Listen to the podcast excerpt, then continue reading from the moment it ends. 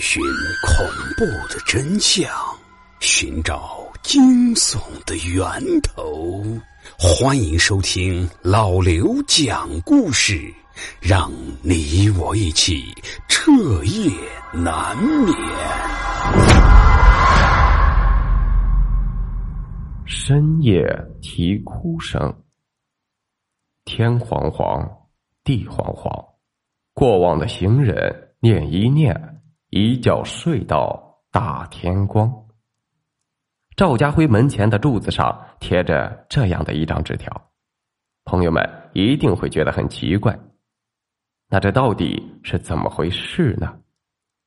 最近几天呢，赵家辉家里啊遇到了一件烦心事儿，他的妻子怀胎十月，在一个雷雨交加的日子里，终于生下了一个儿子。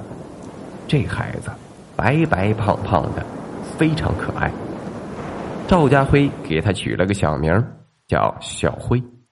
这本来呢，应该是一件大喜事才对，但诡异的是，小辉过了满月之后，每天晚上到了十二点就开始嚎啕大哭。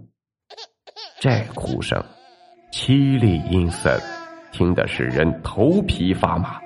更加诡异的是，每天到了凌晨一点，这哭声。便截然而止了。一连过了几天，赵家辉夫妻都没能找到原因，邻居也都已经上门提意见了。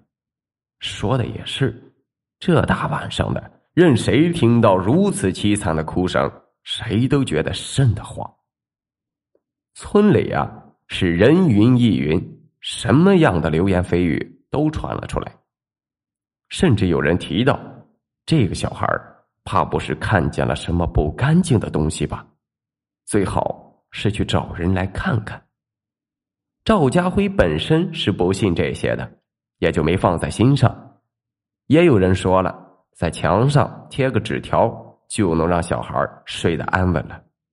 赵家辉心想啊，这也不是什么麻烦的事情，就贴了个纸条在外面。但这天晚上的十二点。小辉的哭声还是准时响了起来。赵家辉一脸疲倦的看向婴儿床中的儿子，他已经很久没休息好了。可就在这时，迷迷糊糊的赵家辉却是忽然看到小辉的脸上有一只满是皱纹的手在不停的捏着他的脸。赵家辉吓了一跳，揉了揉眼睛。那只手却是消失不见了，但赵家辉还是心有余悸，到底是自己太累了产生了幻觉，还是真的有什么不干净的东西？心有余悸的赵家辉抱起了孩子，瑟瑟发抖的站在地上，用着微微有些颤抖的声音吼了几嗓子之后，喘了几口大气。才把之前看到的东西一五一十的告诉了妻子，妻子却更加害怕了，紧紧的抱住了赵家辉的胳膊。而这时候，在赵家辉怀里的小辉也停止了哭泣，眨巴着嘴，又睡着了。赵家辉和妻子对视了一眼，都看到了对方眼里的恐惧。这一眼。夫妻二人带着惶恐，互相依偎着过了一晚上。第二天了，赵家辉就找人四处询问，打听到城北有个张道人，这才连忙带着孩子找了过去。张道人住在一个很老旧的房子里面，房间里面的光线十分的阴暗，空气中还弥漫着一股香烛的味道。赵家辉心里不觉多了几分紧张，也有些期待。看这表象，张道人应该是有些本事的。后生啊，有什么事吗？张道人沙哑的声音从阴暗处传了出来。赵家辉循声望过去，只见一个满脸皱纹的老爷爷正看着他。这应该就是张道人了。张道人呐，面容慈善。赵家辉忽然便不紧张了。老爷爷，我这孩子每到晚上就开始哭。昨晚我好像看到一只手在捉弄他，所以啊，想找您看看。赵家辉的语气很是恭敬。张道人说道：“孩子，给我抱抱。”张道人伸出了手，赵家辉还在犹豫，怀里的小辉却主动朝张道人伸出了小手，要抱抱。赵家辉这才把孩子递给张道人。张道人逗了小辉一会儿，小辉呵呵的笑着。张道人这才说道。这孩子这么可爱，所以有些路过的老人想跟他玩耍吧。他们应该没什么恶意的。张道人这么说，反倒是确定了每天晚上让小辉大哭的，真的是不干净的东西。赵家辉连忙道：“老人家能有什么办法让他们不再骚扰我儿子了吗？我已经有十几天没休息好了。”这样下去，对孩子的身体也不好啊。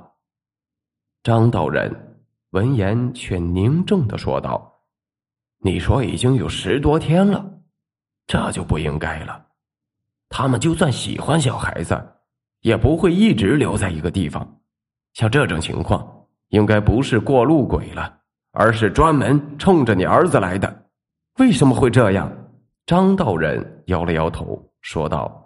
这我就不清楚了，但这种情况一定是他有什么执念。你好好想想，你是不是做过什么事情？